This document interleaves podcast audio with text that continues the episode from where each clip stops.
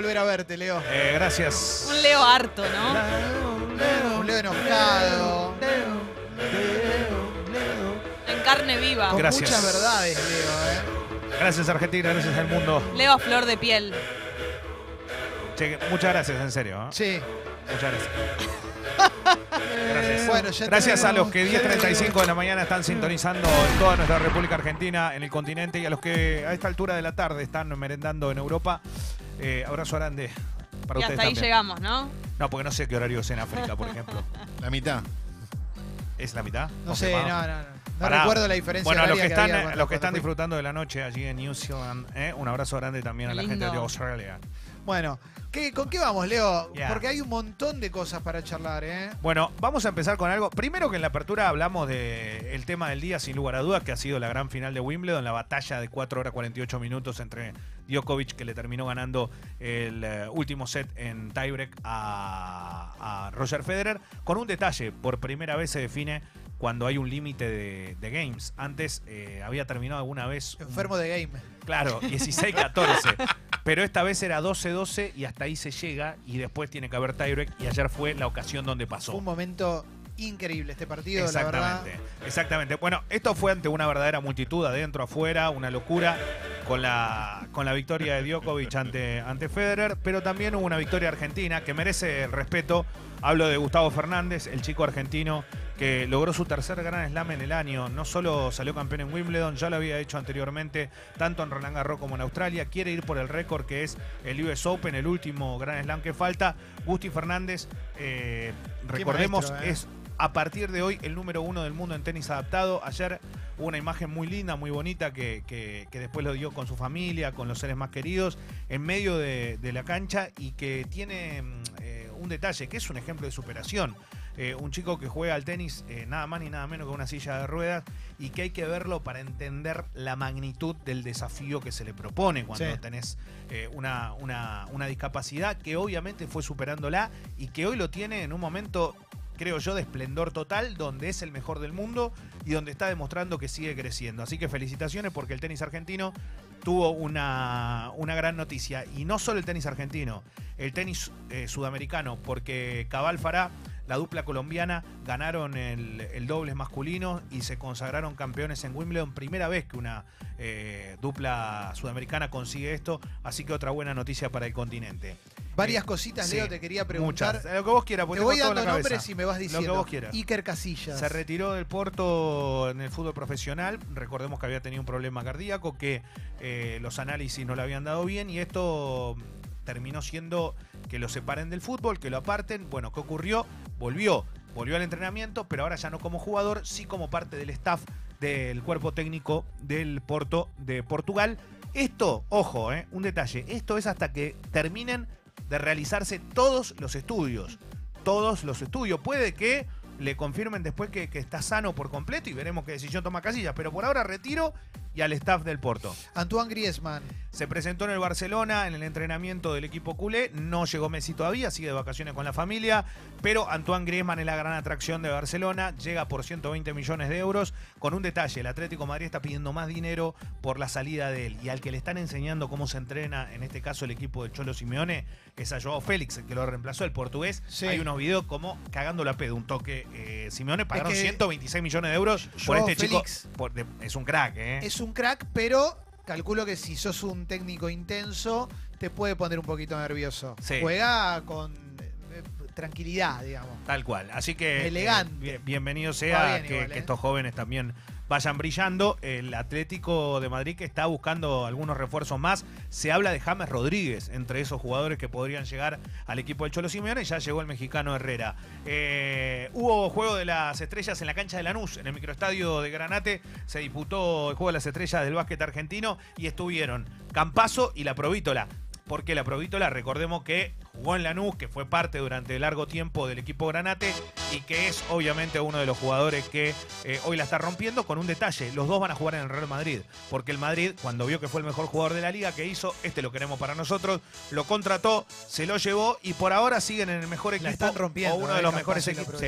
Sí, aparte están en uno de los equipos más poderosos de Europa, en básquet también, tanto como en el fútbol, pero uno siempre tiene la ilusión que en algún momento puedan en la provítola volver a la NBA y, y, y Campazo poder dar ese, ese paso. Él ya ganó. Sí, exactamente. Así que nada. Es el hijo de Margarita. Exactamente. Ya eh, veía las imágenes y Estuvo el estuvo el. Chapu Noción y el Pichi Campana, jugadores que tuvieron larga historia ¿no? en, la, en el básquet argentino, algunos de ellos con grandes pasos en la NBA, otros en El Pichi ámbito se local. quedó en la puerta.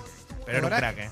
El Pichi se fue a probar a New Jersey Tal Nets cual. y no quedó. no quedó y un fenómeno increíble de básquet eh, que hizo grande al básquet argentino también jugando para Atenas. El, no me quiero quedar ahí, me voy a Boca. En estas horas se puede concretar la llegada de Salvio, jugador que está en el Benfica. Que ¿A dónde? A Boca. Boca pagaría una fortuna importante porque ya arregló su salario, no se presentó en el entrenamiento del Benfica y estaría a punto de llegar a la Argentina. Y otro detalle, ¿qué está pasando en Madrid ahora? Boca y River están en el TAS, que es el Tribunal de Disciplina Internacional. Torcuato Taz. Boca fue a buscar la Copa Libertadores mediante el Tribunal de Disciplina. ¿Y qué es lo que quiere? Eso que se lo den oficialmente o si no, dinero. River está pidiendo que la Copa siga en el Monumental y que el dinero no le tenga que dar absolutamente nada, porque Boca es un reclamo de 20 millones de dólares. Por como viene la historia hasta ahora, creo que no va a pasar nada. Pero, Pero, pero Donofrio está allá, Angelici está allá, evidentemente la cosa ya pasó a mayores. Yo creo que no va a terminar pasando nada. Lo que más le puede doler a River en este caso, y de verdad lo digo, ¿eh? la Copa ya la ganó la cancha. Que le lleguen a sacar plata. Así que, tranquilo. Mirá lo que dice esta noticia, Leo. ¿Será verdad que Federer viene a la Argentina? Dicen, eh, la noticia surge ¿por qué? porque en Chile están diciendo que Federer podría ir a jugar un torneo a Chile y mediante esa noticia se agarra el tenis argentino para decir, bueno, que venga una gira y que aparte de Chile, uno de los países que puede venir es Argentina. Sí. Eh, recordemos que ya estuvo acá una exhibición eh, en el Tigre, ¿recuerdan? Que lo trajo Sí, Marín, ¿no? Me, acuerdo, parece. Sí. Eh, una exhibición. El año pasado. ¿no? No, ¿Fue? hace No, no, bastante, hace bastante, ya varios años. Muy Pero de ¿Muy amigo? muy amigo de Real. Ah, Ah, mirá. Íntimos. Quizás Bueno, también está deconstruido. Fue una movida de Sergio Massa, ¿no? En ese Sí. momento para poder traer a Federer acá a la Argentina. Eh, hoy la verdad que no sé hasta qué punto querrá venir o no. Lo que sí está claro es que Y las camaritas de masa no lo toman. No, en su momento va lo muy tomaron. rápido la pelota. eh, va muy rápido. Sí, es muy Eso difícil no tomar ese tipo de pelotas si no tenés una buena cámara. Eh, está claro que es una atracción para donde vaya. También hay que entender que en las últimas horas se puso especial énfasis en esto de Federer. Es lógico, con el transcurso de los días bajará un poco la el fervor y volverá seguramente para lo que es un US Open, un torneo de, de- magnitud como es un gran slam. Bueno, tengo demasiado, no sé por dónde seguir. Ah, ayer quedó afuera Huracán de la Copa Argentina en cancha de Instituto de Córdoba por penales ante Godoy Cruz. El arquero de Godoy Cruz atajó tres. Andrés Mering, eh, una definición donde erraron mucho más de lo que fallaron. Pasó octavo de final. Esta semana va a haber presentación de River. Un detalle, River va a jugar mañana contra Gimnasia y Grima de Mendoza. Más de 25.000 entradas vendidas, entradas agotadas en el nuevo estadio de La Pedrera, en Neuquén. Sí. Es una belleza. Ese estadio de La Pedrera es realmente de lo más lindo que tiene el país.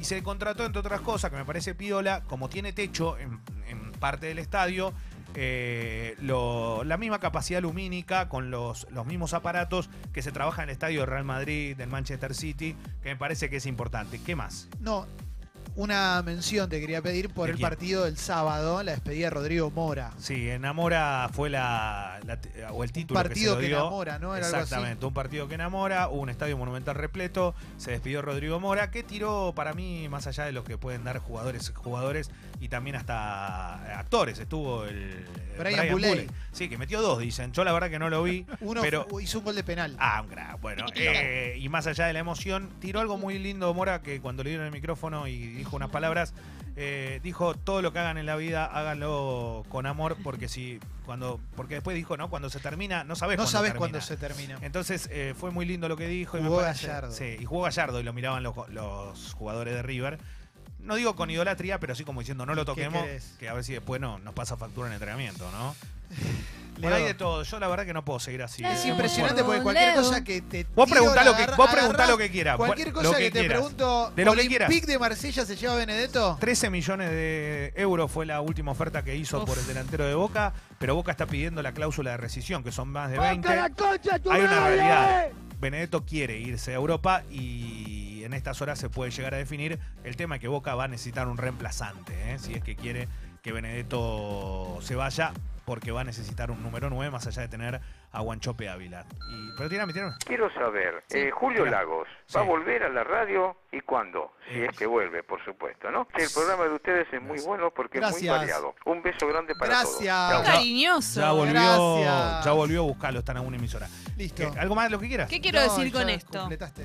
¿Qué, algo más? ¿Qué quiero decir con ¿Qué esto? quieren? ¿Qué quieren? ¿Algo más? ¿Qué No sé, alguien me pidió información de San Lorenzo. Eh, no, ¿sabes que estaría bueno mencionar el caso de, del chiquito Enzo? Sí, el chico de Racing que lo fue a ver eh, el fin de semana Víctor Blanco, su familia, es un chico que lamentablemente perdió a su madre, a su padre, quedó cuadripléjico en un accidente.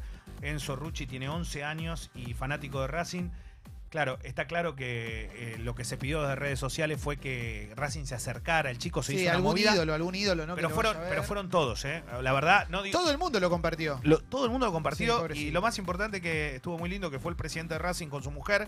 Estuvieron con el chico y van a seguir acercándose protagonistas de Racing también Es porque obvio le han mandado. Diego Milito, Ah, eso van eso a ir seguro. Está claro, y aparte le fueron mandando de todo un montón de cosas, una historia que nada, te, te hace ver las cosas importantes de la vida y cuando uno a veces eh, entra en cada preocupación que termina siendo una soncería, ¿no? Mirá. Así que bueno, eh, Lautaro Martínez tiene una filial en Esteba Echeverría y le va a hacer llegar una, una remera de Racing hoy a la tarde. Sí. Así que es una otra buena noticia para un chico que obviamente eh, perdió a lo que más quería en, en su vida, ¿no? En instantes tenemos a la columna de Paloma Boxer, después viene Javier Díaz, nuestro profe. eh. Bájate la app Map My. Run. Y, mm, Alessi. y Alessi, que va a ser increíble hoy, un falo ranking sobre uso responsable de armónicas. Eh, va a ser muy zarpado. Y hay muchas cosas para charlar. Quiero que hablemos un poquito también. Ahora, cuando hablemos del club Sexy People, vamos a hablar también sobre medios que abandonan a gente.